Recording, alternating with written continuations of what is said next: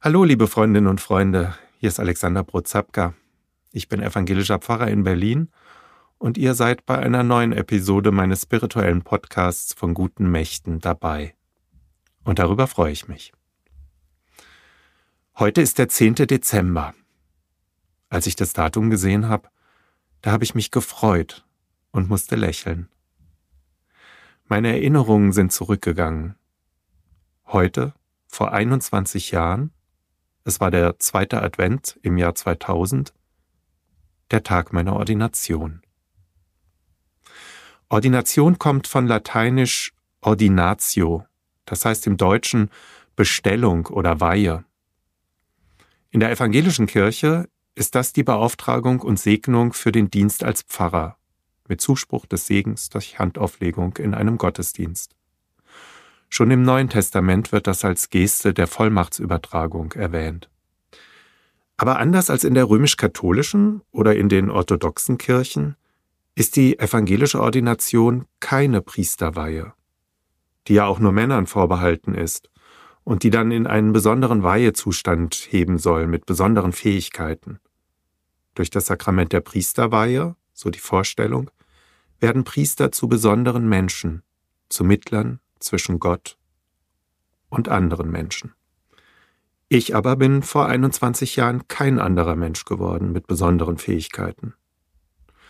Martin Luther spricht vom Priestertum aller Getauften. Kein Mensch steht über einem anderen Menschen. Wir treffen uns alle auf Augenhöhe, und es gibt aus evangelischer Sicht keine Trennung zwischen Priestern bzw. Pfarrerinnen und Pfarrern und sogenannten Laien. Luther bringt das eindrucksvoll auf den Punkt, wenn er sagt, alle Christen sind wahrhaft geistlichen Standes, und ist unter ihnen kein Unterschied.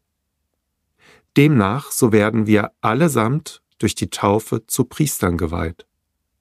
Was aus der Taufe gekrochen ist, das mag sich rühmen, dass es schon Priester, Bischof und Papst geweiht sei, obwohl es nicht jedem ziemt, dieses Amt auch auszuüben. Mit der Ordination ist also nach evangelischer Überzeugung keine besondere Weihe, wohl aber eine besondere Beauftragung für den geistlichen Dienst verbunden. Und nicht zuletzt aus dieser Beauftragung, die mir sehr wichtig ist, gestalte ich ja auch diesen Podcast. Ich hoffe, liebe Freundinnen und Freunde, immer auf Augenhöhe. Heute vor 21 Jahren war die kleine Dorfkirche in Eckenheim, einem nördlichen Stadtteil von Frankfurt am Main, dicht gefüllt. Geleitet wurde der Ordinationsgottesdienst von Pröpstin Helga Trösken, einer Art Regionalbischöfin der evangelischen Kirche für das Rhein-Main-Gebiet. Wobei sie das Wort Bischöfin garantiert nicht gerne gehört hätte. Helga Trösken war eine beeindruckende Frau. Sie war deutschlandweit die erste Frau, die in den 80er Jahren in der evangelischen Kirche ein kirchenleitendes Amt übertragen bekommen hat. Heute, wo sogar die neue Ratsvorsitzende der EKD eine Frau ist und auch ihre Stellvertreterin, ist das kaum mehr vorstellbar. Helga Trösken war eine starke und eine durchaus streitbare und politisch denkende Frau. Manchmal erzählte sie davon, wie schwer die Anfänge für sie als Frau im Pfarramt gewesen sind. Dass Menschen nicht zum Abendmahl gegangen sind, wenn sie die Feier geleitet habe. Oder dass sie bespuckt wurde, wenn sie mit dem Talar etwa eine Beerdigung auf dem Friedhof geleitet hat. Sie hat mit ihrem selbstsicheren und bestimmten Auftreten und ihrer pointierten Meinung schon auch polarisiert. Ich weiß noch, dass ich vor 21 Jahren gar nicht erst gewagt habe, sie zu fragen, ob ich mich zur Handauflegung und Segen vor sie hinknien könne. Sie kam aus einer reformierten Tradition. Ihr waren solche Zeichen vollkommen fremd. Vor gut zwei Jahren ist Helga Trösken mit 77 Jahren gestorben. Ich denke sehr gerne an sie und habe ihr viel zu verdanken. Es gibt einen Wikipedia-Eintrag über sie. Vielleicht mögt ihr mal nachlesen. Ich hatte mir damals einen Bibelvers als Ordinationsspruch gewünscht. Und Helga Trösken hat die Ansprache im Gottesdienst darüber gehalten. Der Spruch steht beim Propheten Jeremia im ersten Teil unserer Bibel und er begleitet mich seither. Wenn ihr mich von ganzem Herzen suchen werdet, so will ich mich von euch finden lassen, spricht Gott. Der Vers bewegt mich, liebe Freundinnen und Freunde.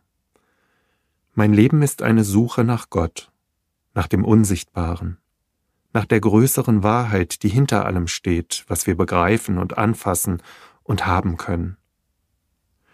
Mal habe ich eine Ahnung, mal einen Hauch von Gespür davon. Dann wieder scheine ich ganz weit weg zu sein, abgelenkt durch Sorgen und Fragen aus dem Alltag, die so auf mich einstürzen. Aber da ist diese Zusage, dass Gott sich finden lässt, im Hier und im Jetzt, im Verborgenen. Die mystische Tradition des Christentums bzw. jeder Religion weiß, dass das nur Augenblicke sein können, eine Vorwegnahme von der Ewigkeit, aus der wir kommen und in die wir eines Tages wieder zurückkehren werden.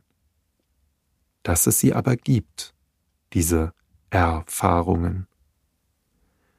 Wenn ihr mich von ganzem Herzen suchen werdet, so will ich mich von euch finden lassen, spricht Gott. Unsichtbar wie eine Überschrift über meinem Leben begleitet mich dieser Bibelvers nun seit 21 Jahren und durch alle Zeiten meines Lebens hindurch. Er hat mich auch in den letzten Monaten in der Krankenhausseelsorge begleitet und mir häufig die Kraft für die Arbeit gegeben. Und davon erzähle ich euch in der nächsten Episode in einer Woche. Und auch jetzt, im Neuaufbruch und hineinwachsen in eine neue Aufgabe, da nehme ich ihn mit. Als Trost, als Begleitung, als Ansporn und als Verheißung. Da ist etwas ganz Großes, ganz Tiefes und ganz Helles, eine Wirklichkeit jenseits alles Sichtbaren und ja, auch jenseits alles sogenannt wissenschaftlich Verifizierbaren. Und wenn ich, wenn wir nicht damit aufhören, immer wieder zu suchen und vielleicht sogar zum x-ten Mal neu anzufangen, dann wird Gott sich finden lassen. Das glaube ich. Und davon bin ich überzeugt. Auch an diesem Freitag im Advent 2021.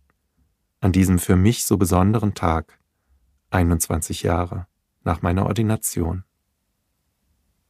Ich wünsche euch eine wunderschöne Adventwoche. Tschüss, euer Alexander Brotzapka.